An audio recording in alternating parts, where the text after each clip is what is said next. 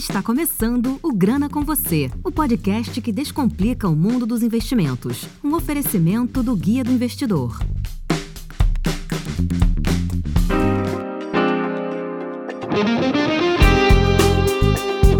Esse é o Grana com Você, o podcast do Guia do Investidor. É, Para quem não conhece o Guia do Investidor, a gente é um portal sobre investimentos, finanças e educação financeira no geral. E por que, que esse podcast se chama Grana com Você? Porque a gente quer que o dinheiro fique com você e ele só cresça, né? E não que você perca ele para o mercado ou você perca ele para uma decisão ruim. E para mim, a melhor arma contra isso é o conhecimento. Então, justamente o que o Grana com Você vai trazer todo dia. E hoje está aqui comigo, nesse episódio, maravilhoso episódio piloto, está a Ana Paula e o Vitor. Ambos são, ambos trabalham com a gente no GDI e escrevem diariamente no site. Então, é, tudo que vocês leem no site diariamente é escrito por ele, pelo Vitor, pela Ana Paula e pelo Diogo Albuquerque, que não está aqui no momento, ele não pôde comparecer, mas com certeza estará aqui no próximo episódio. Para começar, é, vou falar um pouco aqui do propósito do podcast, né? Por que, que a gente decidiu sair de um, de um site de notícias e informações e basicamente é, a gente escreve é, texto, né? Por que, que a gente saiu para partir para mídia de podcast? Bom, a nossa meta foi que a gente tenha uma, é, uma proximidade maior com o público, né? A gente traga mais um canal para que a gente possa difundir conteúdo, né? De uma forma mais leve, descontraída para o nosso público, que é majoritariamente é um público leigo, é um público que está começando agora no mundo dos investimentos, e a gente quer trazer isso de uma forma transparente, honesta e sem ilusões, né? Assim como contrário do, do que a gente vê muito, muito por aí hoje de conteúdo, de, de pessoas é, falando que você vai ficar rico da noite pro dia, e não é bem assim, né? Então é por isso que a gente iniciou essa missão do Grana com você. Bom, e falando aqui dos nossos convidados, da nossa maravilhosa equipe do GDI, eu vou convidar que a Ana Paula é, se apresente aqui pra gente. E aí, pessoal, tudo bem com vocês? Espero que sim. O meu nome é Ana Paula Abreu, também escrevo aqui no GDI, principalmente faço algumas análises, a gente fala um pouquinho sobre os resultados trimestrais das companhias. Também sou estudante de, de Economia pela Universidade Federal de Santa Maria. Também sou vice-presidente de uma liga de mercado financeiro dessa mesma universidade e é um prazer estar aqui com vocês hoje. Bom, e aqui passando a bola para o Vitor Rodrigues, nosso grande economista. Pode se apresentar aí, Vitor, para gente? E aí, pessoal, tudo bem? É, meu nome é Victor Rodrigues, é, eu sou graduado em Economia pela PUC-SP e também sou colaborador aqui do, do Guia do Investidor.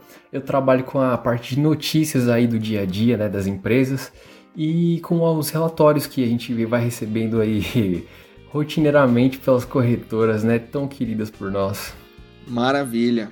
Falando aí já dessa, dessa cobertura, é, a gente traz aí no site uma relação bem próxima com o mercado, né? A gente traz o que está acontecendo no mercado e a gente pretende trazer isso também para o podcast. É, com entrevistas, claro, a gente vai, a gente está buscando aqui é, trazer os próprios players do mercado, né? Trazer gente de dentro da empresa, trazer o pessoal realmente que entende de investimentos muito mais, assim, entende de, de, coisas específicas, de ações, de é, várias áreas do, dentro do, do, investimento, que é um mundo à parte, é um universo, né? A gente tem várias, tem a renda fixa, tem a renda variável. Aí dentro de renda fixa a gente tem um universo de possibilidades que às vezes as pessoas acham que renda fixa é só CDB, ou então é, aliás, é só poupança, né? As pessoas acham que, que na verdade poupança às vezes é o único investimento que existe. É, bom, e para introduzir, eu até falei sobre poupança, mas eu vou falar um pouco mais à frente desse assunto, trazer esse tema que é bastante comum aqui, né, entre, entre o, o histórico do Brasil, né, que é um país tradicionalmente investidor de poupança. Mas primeiro vou falar, estendendo aí essa questão da missão do podcast, vou falar da, da arte de promover a educação financeira no Brasil e suas dificuldades, né? É, por que, que eu estou falando isso primeiro, né? Para vocês terem ideia do que, que, assim, do que, que a gente tem que enfrentar, né? Hoje é, em relação a outros propagadores de conteúdo, né? Hoje a gente tem, você vê, você parar para olhar o YouTube, você vai ver gente prometendo rendimento, uh, esses, é, digamos assim, entre aspas, falsos especialistas, né? Pessoas falando, é, assumindo que são especialistas em um determinado assunto e fazendo recomendações, né? E assim, eu gostaria de frisar aqui também que a gente não faz recomendações, a gente não vai recomendar para ninguém compre ação X, compre ação Y. Esse não é o tipo de coisa que a gente fazer, até porque isso é, isso só é permitido por investidores profissionais, né? É, existe um órgão regulador do mercado chamado CVM e esse órgão ele, ele, que determina as regras né, em relação ao mercado de investimentos. Então a CVM diz o seguinte: é, recomendações só podem ser feitas por profissionais da área e certificados, né? Então assim ninguém aqui é certificado, ninguém aqui é profissional, a gente não busca através desse podcast fazer essas essas recomendações, porque a gente não tem esse aval. Então, assim, se você ouvir no YouTube ou em outros podcasts, qualquer pessoa falando, achando, assim, com muita propriedade sobre uma determinada ação, recomendando compra ou venda, assim, a gente, a gente recomenda que você tenha bastante cuidado com quem você vai ouvir hoje nas redes sociais, né? Porque tá cheio de gente vendendo curso e promessa falsa. Isso o mercado tá lotado. Então, assim, abra os olhos e escolha muito bem quem você quer ouvir, né? Isso é mais importante que a gente está hoje na era da informação, na era digital do conhecimento. Então, é, é você está um clique de distância de, sei lá, ouvir uma pessoa que pode te conduzir a um determinado caminho que é errado, ou, ou ouvir pessoas, várias pessoas que você tem confiança no que diz e você acredita e você vai seguir por aquele caminho e estudar melhor, né? Então, o nosso lado é esse, a gente a gente fala aqui não, não dá recomendações, a gente discute ideias, investimentos, estudos e coisas do tipo, né? Então, para começar falando disso, a gente vai falar sobre a temido assunto aí nas rodas aí de família, que é a poupança. É, vou começar falando aqui um pouco, aliás, vou convidar aqui é, a Ana Paula para falar um pouco aí do do histórico assim do Brasil, né? O que que a gente, o que que a gente vive hoje em relação à poupança, né? O que que a gente viveu no passado é, em relação a essa mudança, transformação na economia, assim, basicamente a gente quer saber como é que a gente chegou até aqui hoje para virar esses 2% ao ano, né? Como é que foi essa transformação na economia, como, como as pessoas estavam acostumadas antes e como as pessoas estão hoje. Qual é a sua opinião, Paula? Bom, uh, a gente precisa entender primeiro o histórico da poupança, né? Porque a poupança ela já foi viável um dia, ela já chegou a ser rentável há um bom tempo atrás, né? E a gente tem que, que assimilar que ela existe desde 1800 e lá vai bolinhas, né? Então, naquela época poderia até ser viável. E o brasileiro, o povo em geral, tem esse histórico de achar que o que a mãe fala, o que o pai fala, o que aprendeu com os avós faz sentido para o futuro, né? Sem necessariamente a gente estar tá se adaptando a esse futuro. E hoje a gente vê que definitivamente a poupança já não é mais tão adequada.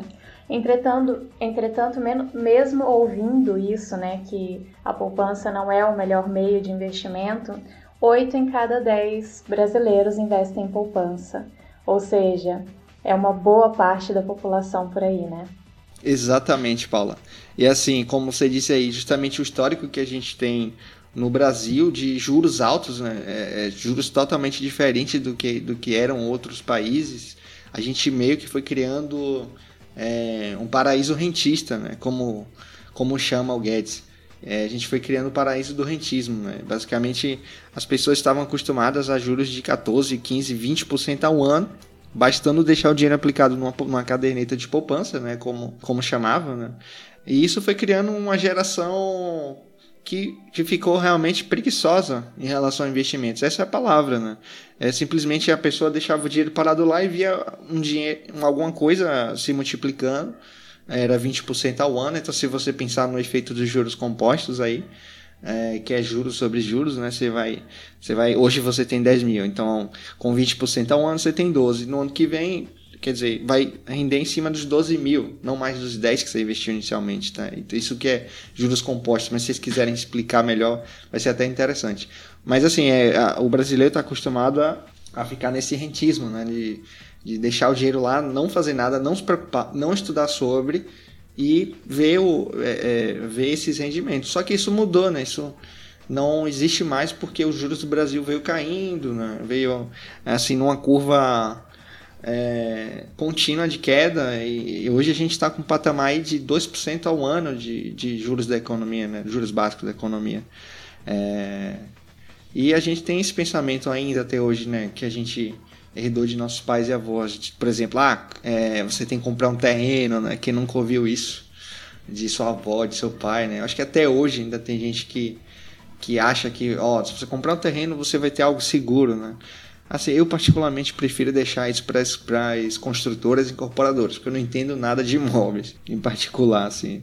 Tem nesse sentido da, da preguiça que a gente vê, né? Que o pessoal, às vezes, a, a dificuldade de você ir atrás da informação, ela corrobora com esse movimento mais passivo, né? Da população.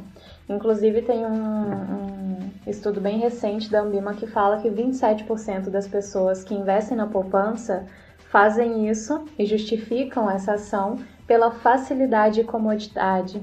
Isso está muito ligado com, com o que você falou, né? Sobre a, a tranquilidade de você ver as coisas acontecendo sem ter que participar disso de maneira ativa. E você ouve até hoje isso, né? As pessoas perguntando assim, cara, tem um dinheiro aqui, eu preciso investir, ah, quanto é que tá rendendo a poupança, né? Acho que é a primeira coisa que vem na mente do brasileiro é assim, pensar, quando se pensa em dinheiro, investimento é o termo poupança, né? Está sempre associado a isso. Porque você tem duas coisas diferentes, né? Você tem o ato de poupar, é diferente de poupança, e você tem poupança, que é um tipo de investimento, né? O ato de poupar pode ser feito independente da poupança, né? Não tem nada a ver. É, isso vai depender bastante da, da taxa básica de juros, né? Porque realmente, às vezes, você alocar o seu dinheiro com uma taxa que não está uh, adequada, você vai perder dinheiro, literalmente. E o ideal é investir em algum lugar e nessa questão do pessoal ser meio preguiçoso assim, não ser muito ativo, a gente tem diversos outros segmentos e modalidades de investimento que fazem aquilo que a poupança prometia fazer há algum tempo, né? E de maneira passiva também rendendo aí alguma coisa do CDI. Exatamente. A gente tem os fundos CDI, né? A gente tem os fundos de renda fixa. É, até uma coisa que eu vou bater aqui na tecla, vou falar um pouco aqui é meio polêmico hoje que é, na verdade existe fundo que rende é, fundo que dá prejuízo, né? Fundo de renda fixa, a pessoa pensa assim, nossa, é, como é que algo que, que se promete conservador pode dar prejuízo, né? Mas aí a gente vai entrar nesse universo da renda fixa também para detalhar melhor para vocês que renda fixa não é só poupança, não é só CDB, né? A gente tem debentures, tem CRI, tem CRA, tem LC, LCA e a gente assim vai entrar nessa seara, vai detalhar aqui o que é que acontece, né, no, fora o universo de poupança e CDB, né.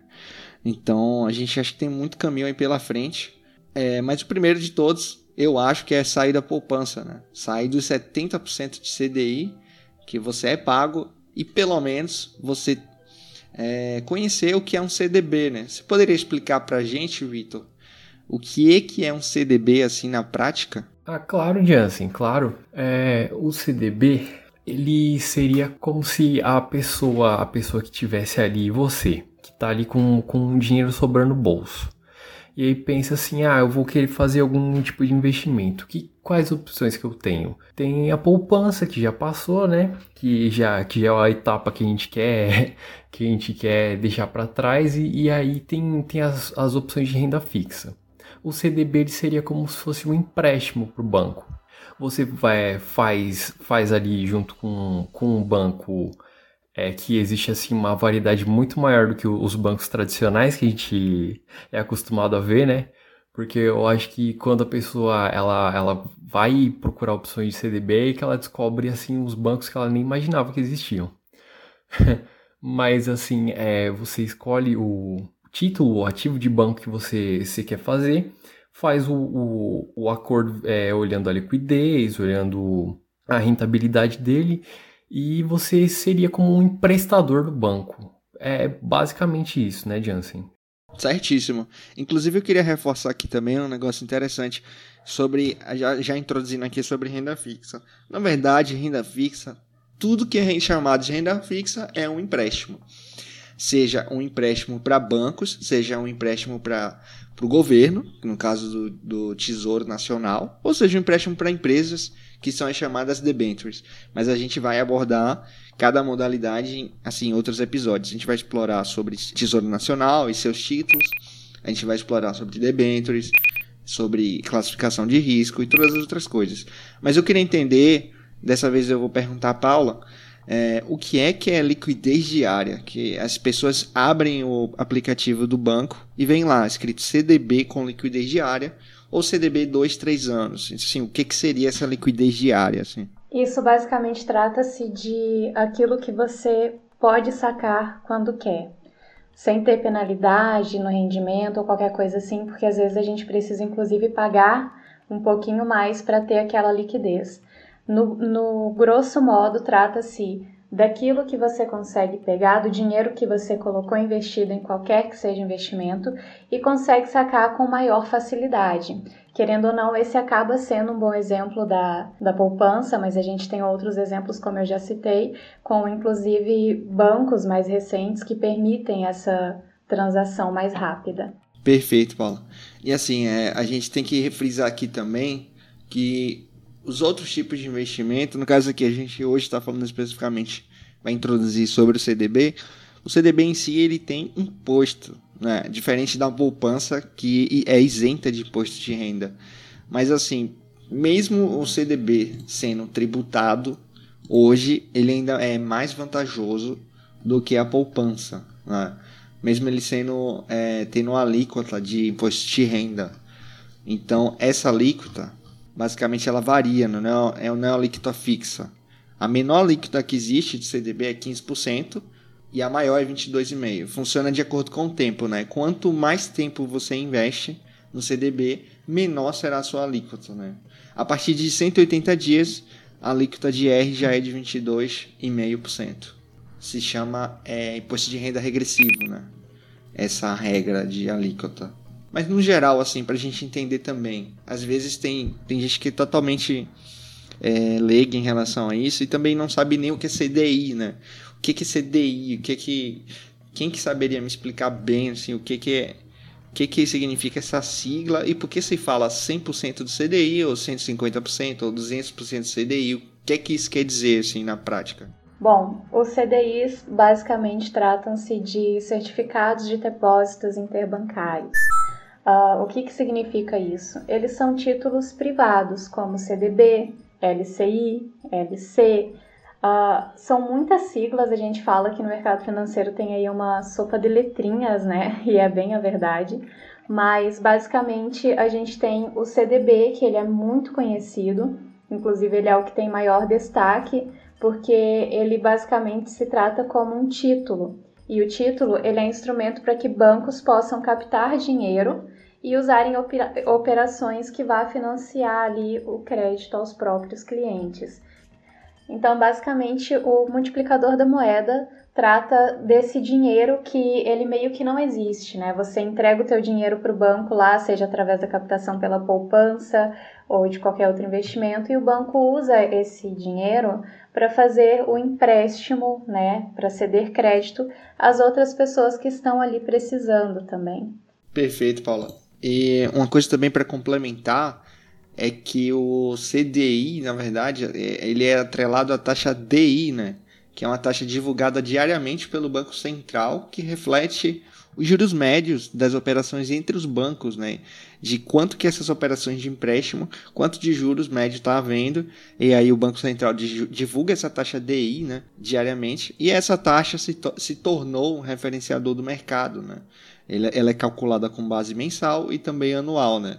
Então, assim, todo investimento em renda fixa, no geral, ele é calculado com base na taxa DI, né? Os fundos, os fundos DI, os fundos de renda fixa, eles também usam benchmark, que benchmark, na verdade, é só um referenciador, né? Ele se, ele se baseia no que aquele determinado ativo rendeu. Então, assim, um benchmark do, dos fundos de renda fixa geralmente é a taxa DI ou a taxa Selic, é, e até aqui, aproveitando falando, o que é Selic, né? Acho que é interessante a gente falar aqui, e é, dessa vez eu vou convidar a Vitor para explicar para a gente o que, que é Selic, assim, né?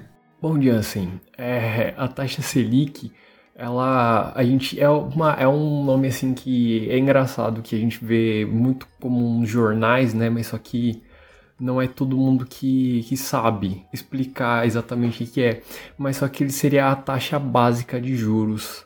no nosso país. O que isso significaria?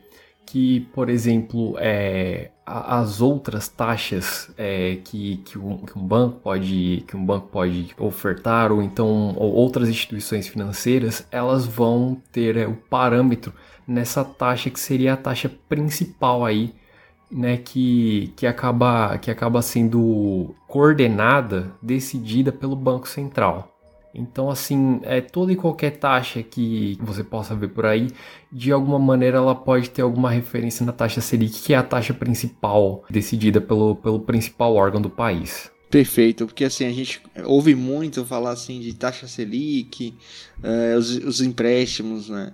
Eles muitas vezes são calculados né, na, na, base na taxa Selic, financiamento imobiliário, né? Fala, ah, vou pagar Selic mais tantos por cento, né?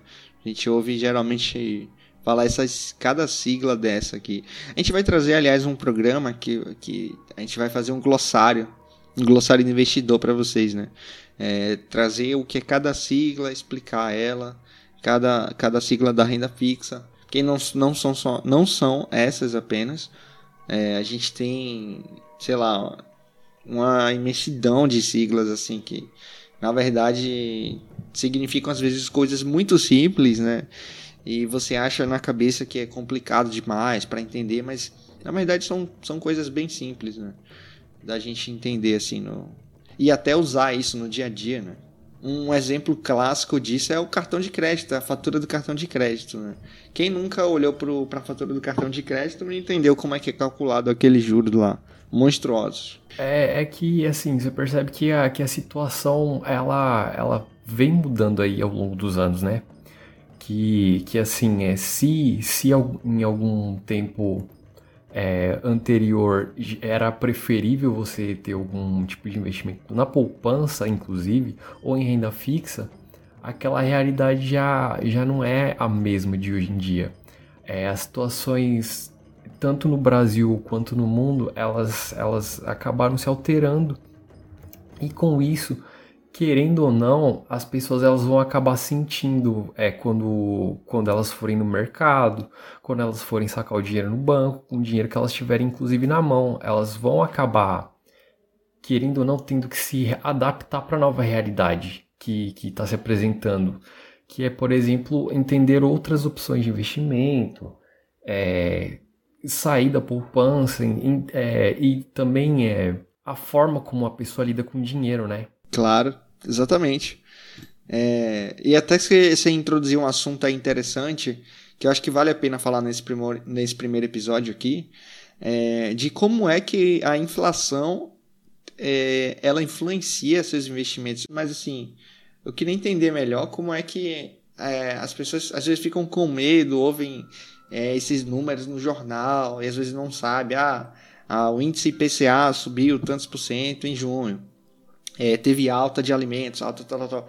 Então, assim, é, é, o que é que cada coisa contribui para a inflação, né? Como é que esse índice de inflação é formado e como é que ele contribui para uma alta ou baixa no, nos investimentos, para entender melhor aí. Vocês saberiam explicar? Sim. Bom, a, a inflação, primeiro a gente tem que entender o que ela é. Se a gente entende alguns movimentos, algum, alguns termos bem simples, a gente também entende o que, que vai acontecer com a economia, né? Inclusive, a gente costuma brincar que o papel do economista é prever o futuro. E justamente o, as métricas que a gente usa são essas pequenas taxas ou esses índices. E a inflação, ela é um aumento contínuo dos preços e ela pode ser medida também nos preços ao consumidor, que daí é o impacto real que ela tem para a população em geral. Mas o que, que isso acontece e por que, que a taxa Selic está tão atrelada à inflação? O governo ele tem manobras né, que ele pode usar ali para movimentar a economia da forma como for mais adequada. Então, se a economia está meio estagnada, a gente está vendo desemprego, uh, não está legal, o governo consegue dar uma reduzida na taxa Selic, que é o que aconteceu, inclusive, né? E essa redução estimula o crescimento econômico, porque se a taxa está tá mais baixa, o pessoal vai pegar um empréstimo ou vai conseguir um capital de giro ali para fazer investimento, seja em maquinário, seja na própria casa, uh, fazer um reboco ali, trocar de carro, vários tipos de movimento que influenciam no movimento econômico de fato. E a inflação, ela diz basicamente sobre isso. Agora a questão é a história do brasileiro com a inflação, né, pessoal? Porque o brasileiro tem uma história bem complexa com a inflação e acha sempre que a inflação é algo muito ruim. Mas não necessariamente isso acontece e também depende muito do limite que ela tá, tá batendo, né? Mas a inflação também pode ser controlada ali até certo ponto, e a partir do momento em que ela apresenta ali indícios de que está surgindo, o governo consegue lidar com ela, mas ela também significa um aumento no investimento do país e que alguma coisa está girando. Perfeito, Paula. E assim, como consequência, é, a inflação vem caindo ela vem caindo, se eu não me engano, desde 2016, né?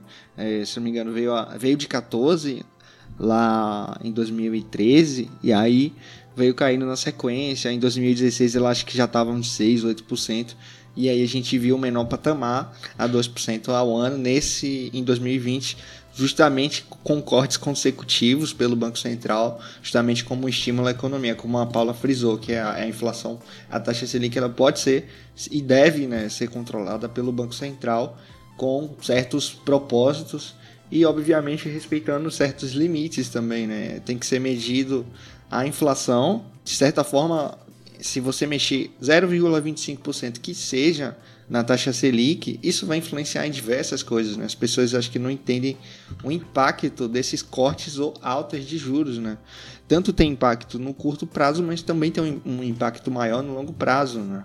Em especial do que Paulo falou em relação ao crédito, né? aos empréstimos a concessão de crédito através dos bancos, o próprio referencial né, das taxas para outros tipos de investimento. Né? É, uh, nesse sentido, inclusive, a gente pode ver um, uma ligação entre a taxa da inflação ou o IPCA também a outros índices ou indicadores do, da economia, por exemplo, desemprego, uh, foi bem o que eu falei anteriormente. E o histórico da inflação anual no Brasil, ela há uns 10 anos, ela oscila bastante, sabe? Inclusive, vamos voltar até mais do que isso. Em 2002, ela estava ali na casa de 12%, o que pra gente hoje é inimaginável, né? Pensa só um negócio desse. E daí ela foi caindo ali, oscilando nunca menos de 3, geralmente perto de 5, 6, 7%. Chegou 2015, ela vai para quase 11%. E são cinco anos aí de diferença, né? E a gente vê esse movimento muito grande, o que indica um pouco de instabilidade. Eu acho que isso também influencia bastante no comportamento do, do consumidor e do investidor brasileiro. Aí entra muito a questão do, da compreensão do que, que é, para que, que serve e como que a gente aprende a lidar com isso, né? É, e assim, como você falou, essa taxa ela influencia também na dívida do governo, né? Assim, na dívida bruta. Então, em julho, segundo os dados divulgados pelo Banco Central, a gente chegou a 86,5% é, em dívida em relação ao PIB, né? A gente chegou a 86,5% do PIB em dívida. Então, assim, se o governo aumenta 1% dessa Selic aí, significa é 1% de bilhões, entendeu? Eu não tenho um número exato aqui, mas se você calcular, vai ser bilhões. É 1% em cima de muitos bilhões. Então, qualquer aumento que faça na taxa Selic vai influenciar no aumento da dívida. Né? Da dívida do governo e da dívida do, do povo, muitas vezes, né? Então, é um, movimento bem parecido para as instituições. E talvez o que a gente tenha que frisar é que, pessoal, tem como investir com a Selic baixa, com a Selic, Selic alta. Esse movimento da Selic, ele é, se você sabe, se você compreende ele, não é tão difícil assim, sabe? Pegar, estudar, aprender um pouquinho sobre isso é bem interessante. Você sabe como investir, a questão é essa. Existem movimentos para ambos os cenários, por mais assustadores que às vezes eles sejam, né? Perfeito. E você falando aí sobre como investir com Selic baixa, eu queria aproveitar e já puxar aqui o intervalo para chamar a terceira parte aqui do programa, mas só depois da vinheta. Vamos lá. Que tal conversar sobre investimentos e tirar todas as suas dúvidas? Faça parte do grupo do Guia do Investidor do Telegram. Acesse guiadoinvestidor.com.br barra Telegram ou clique no link que está na descrição.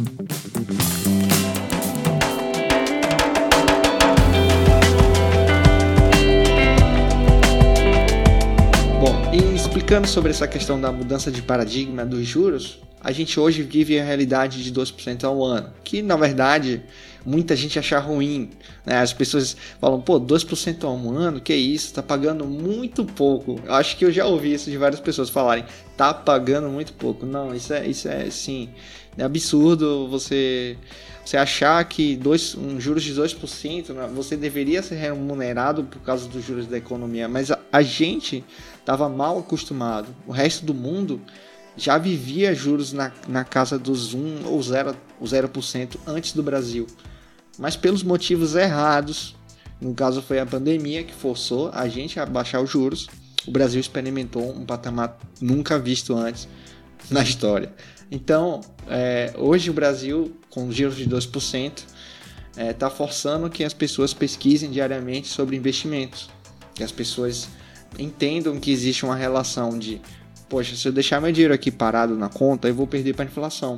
Eu estou vendo o preço dos alimentos subirem, mas eu não estou vendo o preço dos meus, das minhas aplicações e do meu dinheiro na conta subir junto.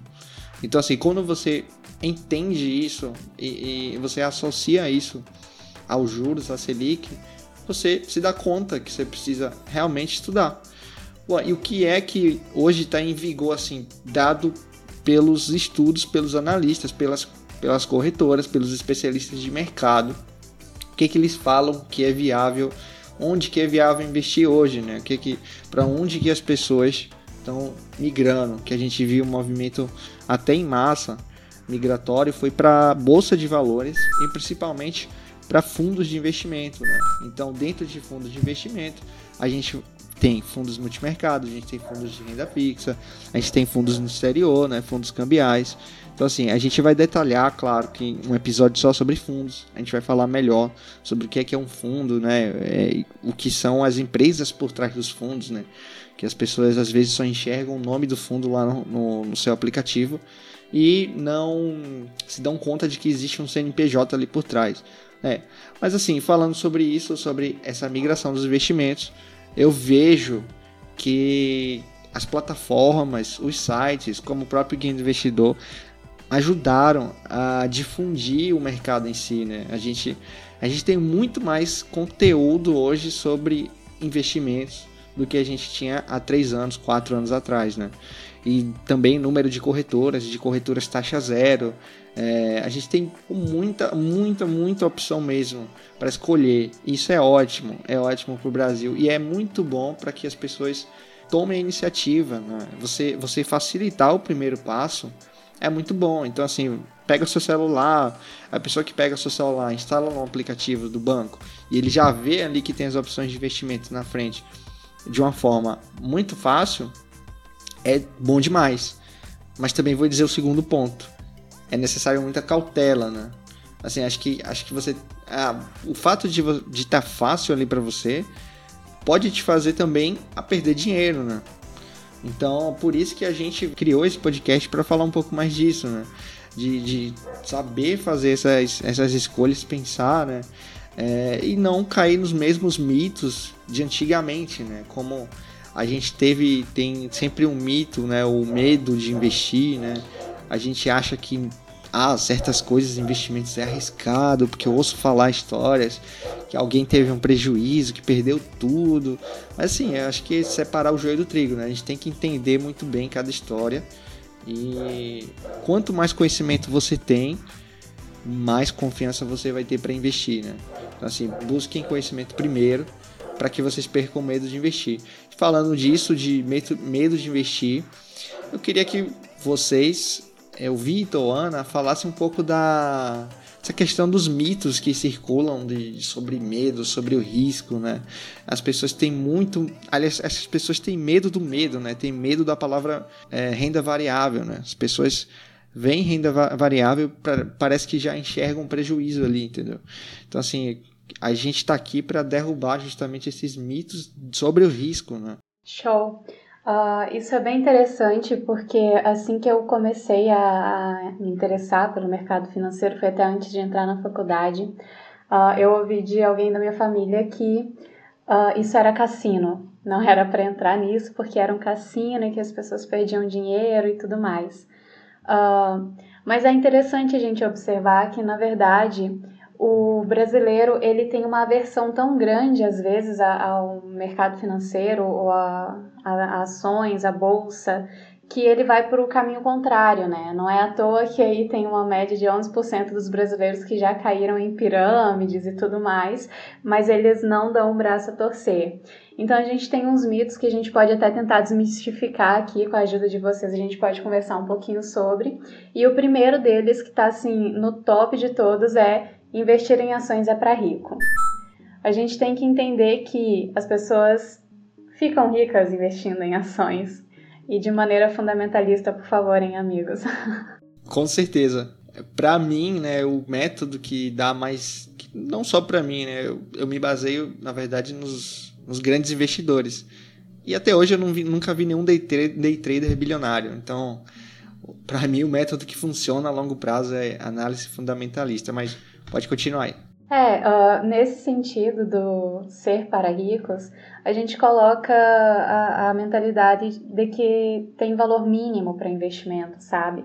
O que não é verdade. Dependendo do que você for investir, daquilo que você escolher, você vai ter valores muito acessíveis. E a gente tem esse movimento até nas empresas atualmente, né, que buscam essa acessibilidade, às vezes promovem desdobramentos de suas ações, coisas muito uh, até extremas para que isso se torne mais diverso. Então a gente consegue investir tanto na bolsa de valores como em renda fixa com, com parcelas pequenas. Tem, eu sempre brinco com os meus colegas que às vezes você vai tomar uma cerveja no fim de semana e sem ver compra aí um lote de, de ações da Ambev, né? E o pessoal não, não capta muito essa, essa questão. A gente também, além disso, tem o mito de que as pessoas vão ficar milionárias da noite para o dia investindo em mercado financeiro. O que é uma inverdade absoluta para isso acontecer, para as pessoas ganharem dinheiro, a gente que está nessa área sabe como é difícil, tem que estar tá muito envolvido, tem que estar tá engajado, senão tem que ter a ajuda de um especialista. Uh, não é, eu sempre falo que não é a coisa mais difícil do mundo, mas as pessoas precisam se dedicar para aquilo como tudo, né? Para você fazer algo bem feito, você tem que colocar dedicação naquilo. Mas definitivamente ficar milionário da noite para o dia é só em pirâmide financeira o que também não acontece. Uh, a gente tem alguns outros mitos, né? Tem uh, as questões com imposto de renda, que o pessoal tem bastante medo. Uh, e o brasileiro tem muito essa questão do dinheiro que vem sem esforço. O brasileiro tem um pouco de medo disso quando se trata de mercado financeiro. E aí é mais pano para manga, né, pessoal? Perfeito, Ana. É, e assim como você disse aí, é, dessa questão do, das pirâmides e de que vou ficar rico da noite pro dia nossa, acho que você, você falou da história de, de investir no Brasil, né? As pessoas acham que é, ouviu falar do primo que ah, tenho uma empresa aqui para você investir que vai dobrar seu capital em três meses. Tipo, as pessoas nem se perguntam o que, que é isso, que, o que, que essa empresa faz, né? Se a gente for pensar naquela época da Telex Free, né? É, as pessoas acreditavam que existia aquele produto que eles diziam que era maravilhoso, o VoIP, e na verdade nem existia, cara. Era só abrir o site da empresa e tentar baixar o programa. Entendeu? Era como se o Skype dissesse que você ia ganhar muito dinheiro por causa do Skype. E o Skype não existisse. Era basicamente a Telex Free era isso, né? E prometia que você ia ganhar 100% e mais 100% se você trouxesse dois amigos e mais 300% se você trouxesse cinco amigos. Então, o caminho mais fácil foi sempre o caminho que o brasileiro perseguiu, né? E tem muita gente que ainda bate a cabeça até hoje nisso, né? Acha que vai ganhar dinheiro assim, que não, só, é, só existe essa forma, eu não tenho como estudar outras formas, eu acho que é muito demorado, ah, é, não, te, não vou ter esses ganhos em bolsa, eu acho que é muito complicado, não é para mim, né? Tem esses mitos, né? Ainda até hoje. Infelizmente, é, alguns aprendem só pela dor, né?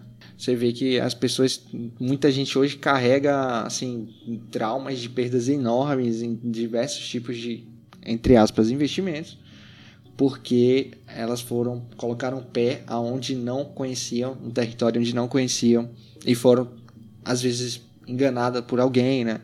É, isso assim é uma realidade que o GDI a gente a gente está aqui para tentar mudar, né? Para trazer conteúdo relevante para vocês que justamente faça que façam com que vocês enxerguem que existe uma possibilidade infinita, como a própria Paula falou.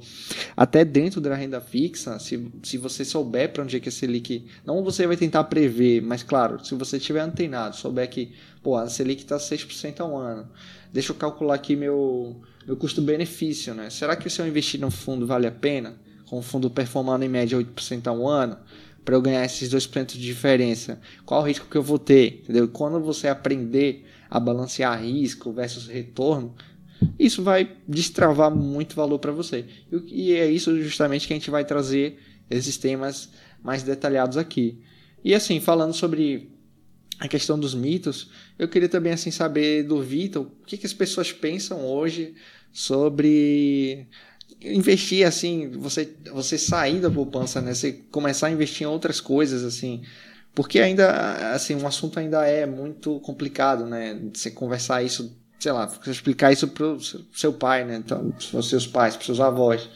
É um, é um assunto muito, é muito ainda complexo, né, para brasileiro entender. É verdade, Jansen, é verdade. É, assim, a gente pode é, é, fazer um recorte assim, é, bem, bem antigamente, assim, se a gente considera, por exemplo, de, de quando o Collor ele teve a, a situação com, a, com as poupanças e, e, tiveram muitas famílias que acabaram sendo é, lesadas, algumas que acabaram sofrendo uma marca assim na, na vida delas por conta do, do que aconteceu naquela época, não é? é, você vê que a relação com o risco já é uma coisa muito delicada em relação a, ao brasileiro.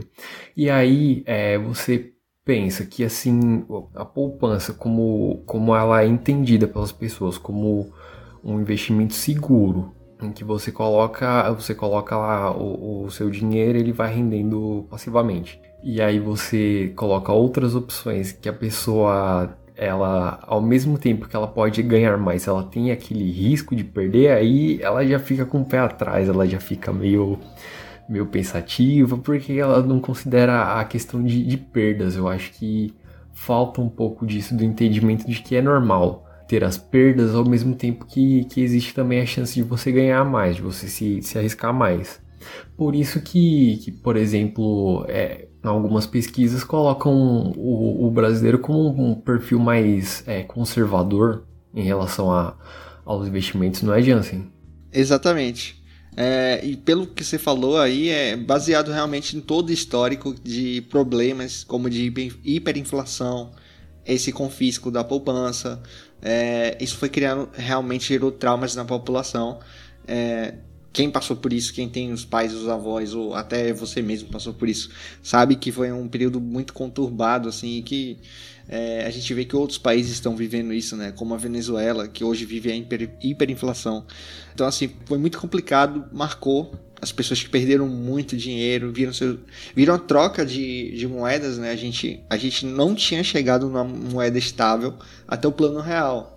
Então, assim, só depois do plano real que assim as pessoas começaram a respirar e, e não ficarem preocupadas com aquela coisa de eu tenho que guardar tudo debaixo do colchão, senão alguém vai confiscar. Então assim, realmente é um, meio que um trauma que a gente carrega de décadas, mas que eu tô vendo, que eu tô percebendo é que essa geração agora, os mais jovens, eles estão, digamos, pisando mais no acelerador, né? Talvez por não ter vivenciado nisso, mas talvez por ter mais aptidão a risco mesmo de entender as coisas é, com a outra visão de mundo, né? De ter mais é, de ter mais proximidade com esse mundo digital, essas ferramentas, é, os, os, próprios conteúdos, né? De YouTube, é, de podcast como o nosso, de leituras, é, de livros até. Então, eu acho que aos poucos essa realidade vai sendo transformada. Não à toa que a gente tem hoje quase 3 milhões de CPFs na bolsa de valores já. Então, assim, para mim isso é uma conquista grande para o Brasil, considerando que o maior mercado do mundo, os Estados Unidos, tem 60% da população investindo em renda variável, E se pensar também no Japão, a aposentadoria do Japão é baseado também na bolsa de valores, em outros títulos que não poupança. Então, assim, para mim é, é um movimento que vai acontecer, que vai se intensificar em que 10 anos, talvez menos, a gente vai conversar com naturalidade, sabe? Tipo, a gente vai chegar em qualquer canto e, sei lá, a gente vai estar conversando de uma determinada ação que a gente viu movimentar muito no dia. A gente vai estar conversando sobre o fundamento de uma empresa, né? E discutindo até uma carteira com um amigo, né? O que é que você investe? Aí o outro, não, eu tenho aqui 10 ações. Então, assim, é bem legal é, ver esse movimento e a gente está no meio disso, né? Então, assim, o que eu digo para vocês é que aproveitem, porque você hoje vive, vive em um melhor que, assim, o Brasil já teve na questão de taxas de, de juros e nessa relação de risco-retorno, né, que a gente vê para diversos outros tipos de investimentos, principalmente como a renda variável. E assim, conhecimento existe aí muito de graça, a um custo muito baixo. E assim, pra gente, conte com nossa ajuda, né? É, então, não à toa que a gente criou um grupo no Telegram para ter essa proximidade com os leitores, com os ouvintes aqui do Grana, com você. É, eu vou deixar aqui o link na descrição para quem quiser entrar nesse grupo e mandar lá qualquer dúvida. Eu tô lá nesse grupo. A Paula tá, o Vitor tá. Então, assim, pode mandar que qualquer pessoa vai te ajudar. E assim, é, justamente é, a nossa missão é, é, é, contribuir com esse conteúdo diariamente, né? Trazer esse tema educação financeira para mais perto de todo mundo, com a linguagem descomplicada e mais popular. É, e não ficar falando em, em siglas, em, em, coisas, em nomes em inglês que pode parecer bonito para sei lá, quem tá na. chama Faria Limers, né? Para quem é um Faria Limer, mas ninguém tá por dentro desse universo de Faria, Lima, de Faria Lima ou de fundos de investimento ou de termos complicados de mercado. Então, assim, a gente vai traduzir tudo para vocês. Né? Essa é a nossa missão. Eu acho que se mais do que eu, assim, a gente, a gente tem uma equipe inteira dedicada a isso também. São pessoas que amam o assunto, que amam o que fazem. Eu, basicamente, eu respiro isso todo dia. Eu tô todo dia é, lendo sobre alguma empresa, estudando alguma empresa, estudando o mercado. Então, assim, é um aprendizado depois que você depois que você inicia, cara, vai ser muito prazeroso é, você acompanhar isso ao longo do tempo e ver seus investimentos performando. Assim, é, é para mim é muito prazeroso, assim. Eu vou deixar para vocês aí a palavra final aí do programa. Bom, pessoal, uh, primeiramente eu queria muito agradecer a, a possibilidade de estar presente aqui porque eu sinto que informar a população, sabe, por mais que a gente não conheça tudo sobre tudo, mas participar desse processo de informação é muito importante, é algo que, que é gratificante e vale muito a pena. E se eu posso dar um conselho para quem está ouvindo aí, é estude. Hoje a gente tem uma informação, como Jansen disse, acessível, a gente tem conteúdos incríveis que são gratuitos, tem YouTube, tem blogs, tem o Guia do Investidor, tem podcasts. Uh, então vamos utilizar disso, porque o autodidatismo também é uma característica para o futuro, é uma característica do, do investidor inteligente, correr atrás, não depender dos outros, porque é basicamente disso que se trata investimento não depender dos outros, ter sua independência, seja financeira, intelectual, saber quem você é, se conhecer, conhecer o seu perfil, ir atrás daquilo que você acredita que é o melhor para você, não ser um sardinha, como a gente costuma dizer, né? O pessoal que vai com o movimento de manada. Então, uh, só de você estar tá ouvindo esse podcast aqui, eu tenho certeza que, que muitas coisas têm a melhorar aí para o futuro. Então, muito obrigada pelo espaço e Fiquem de olho no GDI, a gente faz um conteúdo com muito carinho para o pessoal. Bom, é, primeiramente eu gostaria de agradecer o convite aí para participar né, nesse episódio. É, é, muito, é muito gratificante da, da minha parte contribuir com, com a história do, do GDI e ao mesmo tempo é, ser capaz de, de ajudar outras pessoas, porque o processo de, de aprendizagem é, é, constante, né? A gente vai construindo tijolinho por tijolinho e, e com certeza é, estar no papel de, de alguém que pode ajudar com isso, que pode contribuir que vai agregar, é, é, uma, é uma coisa que, que me deixa muito feliz. E acredito que, assim, é, para os ouvintes, né, é importante não ter medo de errar, não, não ter medo de tentar, porque é, talvez a, a, questão de risco é, é uma coisa que, que naturalmente, se você não investe, você vai acabar lidando de uma maneira ou de outra. Você tem riscos é, em, praticamente todas as decisões da sua vida, o, o, emprego que você quer trocar, o, a carreira que você quer começar, o sonho que você quer investir, os riscos estão ali. Então, é, ao mesmo tempo que você quer, que você tem que se empenhar para aprender, para estudar, também não é, é, necessário você ter coragem para seguir e tentar. Eu acho que esse é o meu recado. E assim, é, não deixe de acompanhar os nossos conteúdos, né? A gente está selecionando sempre o que a gente vai escrever, a gente está sempre analisando as empresas e os investimentos, né?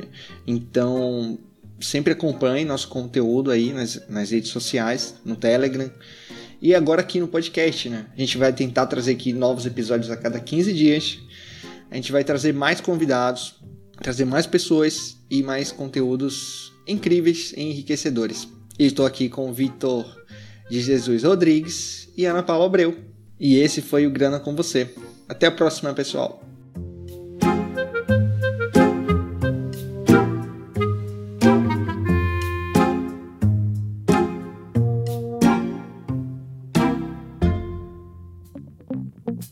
Este episódio foi um oferecimento do Guia do Investidor, sua fonte diária de conhecimento sobre investimentos. Até a próxima!